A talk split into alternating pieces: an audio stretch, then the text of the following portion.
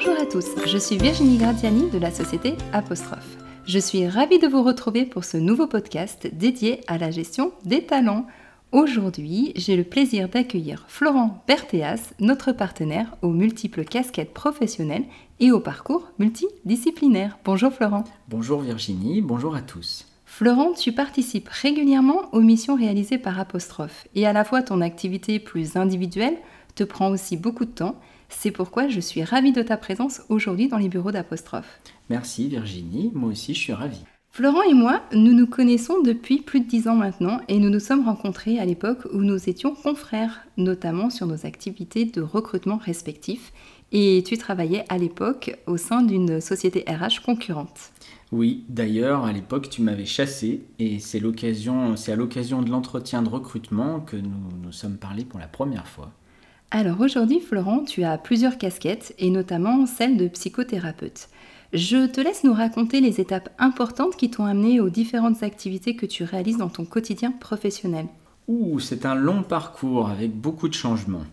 En fait, j'ai commencé à travailler à 24 ans, ça fait pile 20 ans depuis septembre. Du coup, euh, qu'as-tu fait ces 20 dernières années? Euh, j'ai fait beaucoup de bêtises. C'est ce qui permet d'apprendre.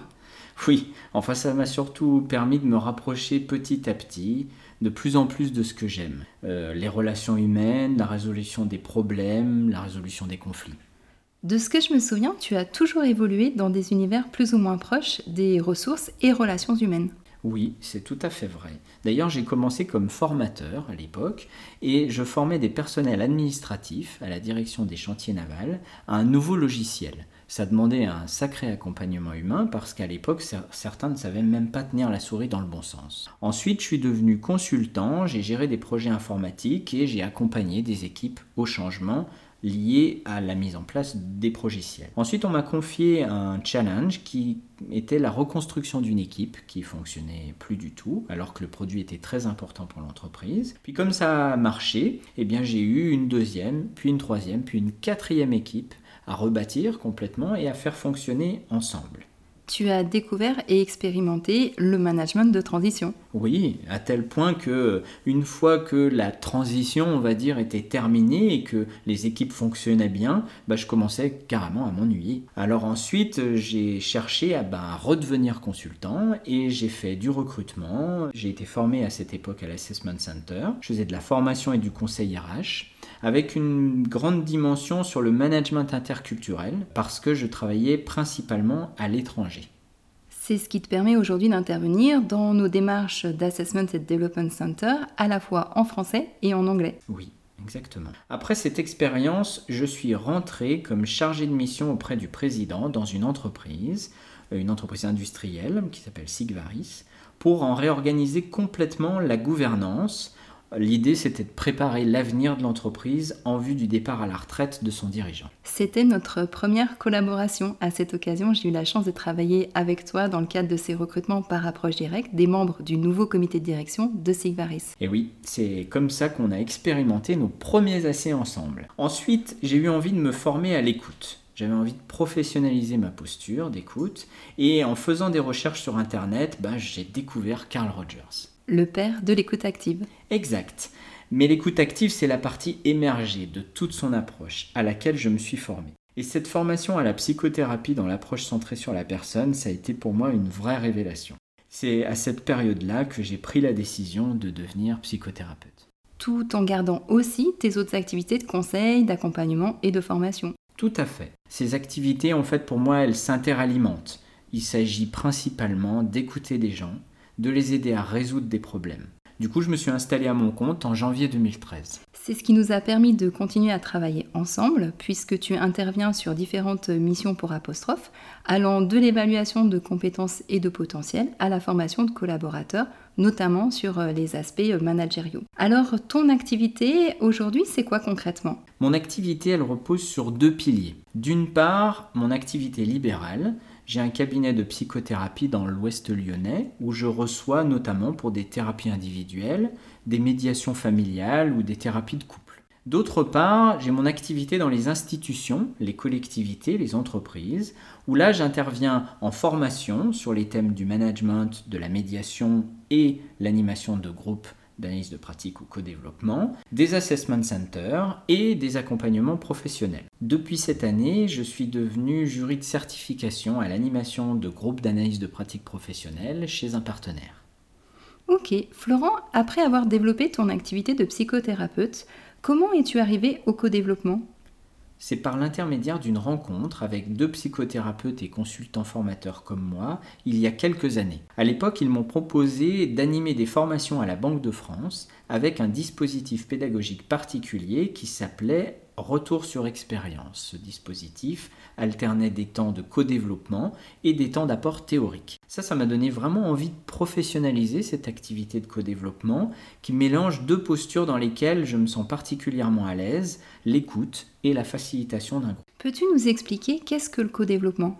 Alors, il s'agit de réunir un groupe de pairs de 5 à 10 personnes d'une même entreprise pour les faire travailler ensemble sur des situations professionnelles qui les mettent en difficulté. Le but, c'est d'éclairer le plus possible les situations vécues pour permettre aux professionnels de prendre du recul et de trouver les leviers d'action sur lesquels ils vont pouvoir concrètement agir à leur niveau. Par l'intermédiaire d'un cadre qu'on pose, on va sécuriser la parole, et par l'intermédiaire d'un protocole, on va discipliner les échanges. Quelle différence fais-tu avec l'analyse des pratiques professionnelles dont on semble plutôt parler dans le secteur médico-social? Oh, C'est surtout une subtilité de vocabulaire et de protocole, car l'objectif fondamental reste exactement le même. On cherche à utiliser la richesse d'un groupe pour aborder une situation problématique sous différents angles, pour permettre une prise de recul à la personne qui vit la situation, pour proposer des approches pratiques différentes issues des expériences, des sensibilités et des vécus de chacun. Le but est vraiment identique,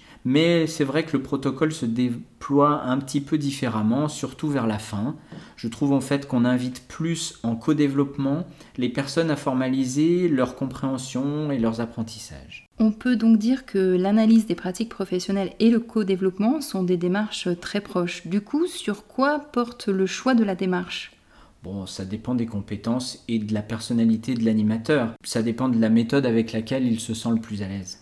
Mais alors du coup, ce serait juste une question d'approche? En quelque sorte. Euh, tu sais, c'est comme la différence entre la psychanalyse et la psychothérapie. La psychanalyse, c'est une méthode parmi d'autres de psychothérapie. Et eh bien le co-développement, c'est une méthode parmi d'autres de l'analyse des pratiques. Ok. Euh, quel est le résultat qu'on peut attendre du coup du co-développement? Une progression concrète et observable des pratiques professionnelles, et puis aussi une plus grande solidarité et une plus grande cohésion dans l'équipe. Tu peux nous donner un exemple concret? Bah, par exemple, une personne qui n'osait pas mettre en place une organisation auprès de ses collaborateurs, un jeune manager par exemple, va après le co-développement se sentir visiblement plus à l'aise pour le faire. Florent, tout le monde parle de co-développement aujourd'hui. Euh, qu'est-ce qui explique cette tendance? Qu'est-ce que tu en penses? Je ne sais pas. Euh, sans doute qu'on prend enfin conscience que ça ne fonctionne plus vraiment de marteler des formations descendantes. Je ne nie pas leur intérêt initial, mais pour moi le problème c'est que les formations classiques n'adressent pas vraiment les problématiques individuelles, alors que c'est exactement l'inverse en co-développement.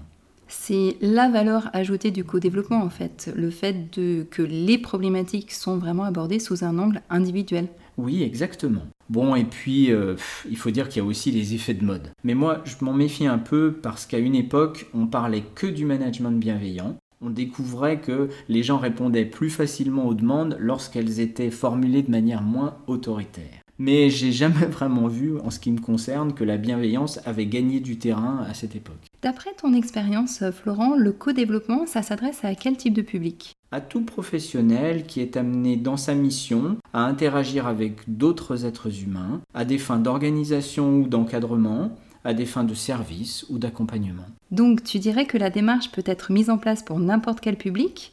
Pourtant, tu parlais de réunir un groupe de pairs. On observe au sein des entreprises des fonctions de plus en plus individualisées pourtant. Ben, quand je parle de pairs, je veux surtout parler de gens qui ont en commun soit le même niveau hiérarchique, soit le même type de préoccupation, que ce soit managériale ou organisationnelle. Ou alors des personnes qui produisent le même type de service ou le même type d'accompagnement. D'une manière générale, j'aimerais que tu nous dises quelle situation amène une entreprise à te solliciter pour mettre en place du co-développement. Elle me sollicite surtout quand elle a détecté une souffrance de ses collaborateurs par rapport au public accueilli ou par rapport aux personnes avec lesquelles ils travaillent. L'entreprise détecte en interne une situation difficile à vivre pour le collaborateur et une situation qui peut présenter des risques. Oui, mais pas uniquement. Il y a certaines activités qui génèrent par elles-mêmes des difficultés relationnelles. Du coup, la demande vient principalement des RH d'une entreprise. Oui, la plupart du temps. Lorsque c'est l'entreprise qui conseille à ses collaborateurs cette démarche de co-développement, comment ça se passe? Ah, Dans certains cas, c'est même pas un conseil, c'est tout simplement obligatoire. Et du coup, comment les collaborateurs concernés le vivent-ils? Alors dans mon expérience, il y a surtout deux positions de départ, l'attirance ou la méfiance. Mais rapidement, une fois la démarche en place et les deux trois premières sessions passées, les personnes commencent à se saisir de l'espace de parole, à comprendre l'intérêt. Donc je me laisse plus trop impressionner par les résistances de départ ou l'hostilité de certains, car j'ai complètement foi en ce qu'on fait dans la démarche et dans les effets qu'elle produit sur les gens. Ok, selon toi, qu'est-ce que la crise du Covid a apporté comme changement par rapport à la démarche de co-développement dans les entreprises? Bah, aujourd'hui, je constate avec une grande tristesse que les professionnels ont un besoin d'échange et d'écoute qui est inversement proportionnel à l'espace qui nous est laissé pour le faire. Donc les entreprises euh, ont moins de demandes? Non, c'est surtout qu'il y a moins de possibilités réelles de l'organiser, car euh, je pense en ce qui me concerne que ça peut pas se faire autrement qu'en présentiel. C'est vrai que c'est assez paradoxal. On aurait vraiment besoin de plus de co-développement et les conditions actuelles ne le permettent pas. Oui, on n'est pas un paradoxe près. On autorise bien les gens à prendre un métro bondé aux heures de pointe alors qu'on les empêche d'aller chez le coiffeur. Et selon toi, qu'est-ce qui fait le plus de mal par rapport à ce que tu peux observer? C'est la crise sanitaire et économique ou bien le confinement? Ce qui fait le plus de mal, c'est qu'on infantilise, qu'on culpabilise et qu'on rabaisse les gens. Ce qui se passe actuellement va complètement à l'encontre de mes valeurs humanistes. On ne favorise pas l'émergence d'idées et de solutions nouvelles en stimulant, en valorisant les ressources des personnes. Par contre, on leur fait bien comprendre qu'ils ont tort de penser ce qu'ils pensent, de ressentir ce qu'ils ressentent et de faire ce qu'ils font. Moi, ça me met en colère parce que c'est vraiment l'inverse de l'émancipation à laquelle je travaille au quotidien. C'est en fait une façon de déresponsabiliser les gens.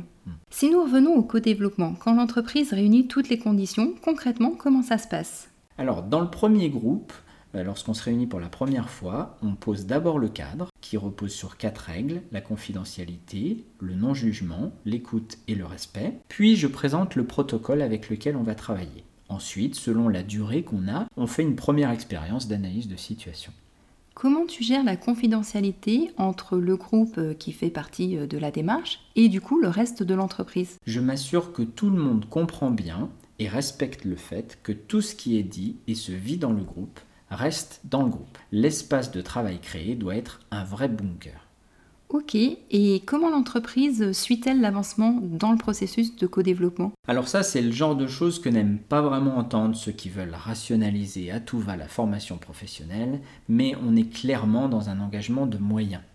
En fait, les résultats dépendent de beaucoup de facteurs, dont la liberté des personnes à mettre en œuvre ce qui leur semble juste. Mais bon, globalement, l'entreprise va pouvoir observer des changements concrets sur le terrain. Ça va passer par des managers qui se sentent mieux, des tensions qui s'apaisent, des collaborateurs qui prennent confiance en eux, qu'on voit s'organiser mieux ou qu'on observe dire de plus en plus non avec des argumentations et des propositions de solutions alternatives. Mais bon, ces résultats s'observent souvent dans un premier temps à l'échelle individuelle, puis dans un second temps à l'échelle collective. Alors euh, concrètement, comment se passe la démarche de co-développement? Il s'agit de créer un groupe stable dans le temps, au sens où les participants ne vont pas changer et où ils vont s'engager à être présents. Ce groupe va se rencontrer régulièrement pour travailler sur des situations professionnelles qui mettent en difficulté, qui questionnent ou dans lesquelles on se sent bloqué. Ces groupes sont obligatoirement facilités par un intervenant extérieur au moins extérieur à la structure concernée quand il s'agit d'un grand groupe qui dispose de ses propres animateurs. Et c'est viable ce fonctionnement-là? Ça se fait, mais moi je trouve que ça fonctionne encore mieux avec quelqu'un de complètement extérieur, dont le regard ne sera pas faussé par son adaptation aux us et coutumes de l'entreprise. Ok. Combien de temps dure une session en moyenne Entre 2 et 3 heures. Moi je préfère les sessions de 3 heures qui permettent de travailler confortablement deux situations. Et comment se déroule une séance pour ceux qui n'ont jamais réalisé de co-développement précédemment Alors on va découper le temps de la séance en 3-4 phases principales qui vont permettre surtout d'organiser les échanges pour tirer le maximum de bénéfices de ces échanges. On va commencer par écouter une personne nous parler d'une situation. On va ensuite questionner cette situation pour approfondir le problème. Puis on va proposer différentes solutions à partir des personnes qui sont dans le groupe. Enfin, on va élaborer une synthèse et analyser ce qui s'est passé dans le groupe. Ok, combien de séances comporte une démarche globale de co-développement généralement? Le groupe se rencontre entre 6 et 12 fois par an en fonction du besoin. Donc il n'y a pas de fin. Non, il n'y a pas vraiment de fin en fait. La fin, c'est surtout quand moi j'en ai marre et que je passe le relais à un autre animateur. Par contre, un groupe peut se terminer lorsque des membres s'en vont, lorsqu'on change de niveau hiérarchique, lorsqu'il y a des transformations de structure qui nécessitent sa recomposition. Mais un nouveau groupe, c'est une expérience complètement nouvelle, même si le protocole et l'animateur sont identiques. Ok, alors ça peut être vraiment durable, c'est une espèce de démarche d'amélioration continue. Oui, tout à fait. Dans l'idéal, d'ailleurs, une démarche de co-développement, c'est une démarche d'apprentissage continu qui, une fois mise en place, va perdurer, comme lorsqu'on organise un 5S ou qu'on rentre dans une démarche de lean management. Et au final, au bout du bout, qu'est-ce que l'on peut en attendre? Pour moi, c'est une sorte de discipline produit des résultats aussi longtemps qu'on la poursuit. C'est un progrès continu et pas juste une piqûre ponctuelle. D'ailleurs, les institutions dans le médico-social qui font de l'analyse de pratique professionnelle, elles changent d'intervenants régulièrement, tous les 2-3 ans, mais elle n'arrête jamais de faire de l'analyse des pratiques professionnelles, car il se produit toujours des situations qui mettent les professionnels à leurs limites et qui nécessitent d'être regardées en profondeur. Ok, quelles seraient les causes euh, d'un coût de développement qui échoue ou d'une analyse des pratiques professionnelles qui n'arrive pas à terme, qui se passe pas bien Quand est-ce que cela peut arriver? Eh bien, par exemple, si la direction essaye d'instrumentaliser la démarche pour essayer de faire adhérer ses collaborateurs à des changements. Ou alors si elle confond le co-développement et la médiation ou la régulation d'équipe. Et comment sécurises-tu la démarche de ton côté? Alors lors de l'analyse du besoin, je vais essayer d'identifier les attentes du donneur d'ordre, euh, surtout celles qui ne sont pas exprimées, et puis je vais essayer de comprendre ce qui se passe dans les équipes. Ok. Pour finir, qu'est-ce qui te différencie des autres animateurs dans ta pratique du co-développement? Ce qui me différencie, c'est surtout la personne que je suis, ma sensibilité, ma manière d'écouter, mon regard sur le monde et sur les relations humaines. Bon, mon écoute humaniste, certainement. Enfin, pour les entreprises qui sont intéressées par la démarche, quel est le prix d'un co-développement?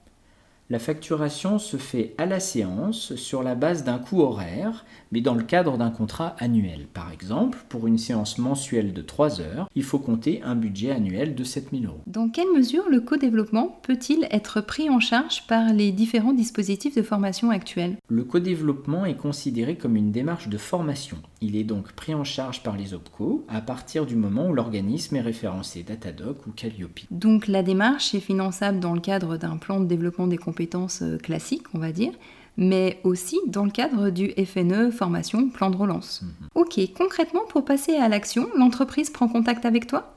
Oui, un coup de téléphone ou un email, et puis on se rencontre pour un échange autour du besoin. Moi j'aime bien faire connaissance, expliquer comment ça marche, valider que le besoin correspond bien à un co-développement et non à un accompagnement du changement ou une régulation d'équipe comme je le disais juste avant. On va aussi élaborer le dispositif, tailler les groupes, euh, définir leur fréquence, leur durée on planifie tout ça et c'est parti. Et côté collaborateur, euh, il doit d'abord contacter son service RH ou il peut euh, lui directement te rencontrer pour vérifier qu'il a envie de travailler avec toi bah écoute, ce cas ne s'est présenté qu'une seule fois par l'intermédiaire de ma chaîne YouTube. Une personne a regardé une de mes vidéos, on a eu ensuite un échange téléphonique et puis elle a transmis mes coordonnées à son service RH. Ok, Florent, je te remercie pour ces réponses très claires et très précises sur le co-développement. Et je t'en prie, tu sais que je suis toujours ravi d'expliquer les choses aux gens pour qu'ils comprennent mieux de quoi il s'agit. Ma chaîne YouTube est là pour ça aussi. Effectivement, je vous invite à visionner les vidéos que tu as d'ailleurs réalisées euh, toi-même sur le co-développement ou l'analyse des pratiques professionnelles. Vous trouverez le lien sur la page de notre podcast. Merci beaucoup Virginie, à très bientôt. Merci Florent. Florent est disponible pour répondre à toutes vos questions sur le co-développement ou pour passer à l'action contactez-nous chez Apostrophe. Florent ou moi-même serons ravis d'échanger sur votre besoin spécifique. Vous pouvez également nous laisser un commentaire sur la page de notre podcast ou encore nous contacter directement par email ou remplir le formulaire sur notre site apostrophe.fr. Merci à tous, j'ai hâte de vous retrouver pour notre prochain podcast dédié à la gestion des talents. Retrouvez également toutes nos ressources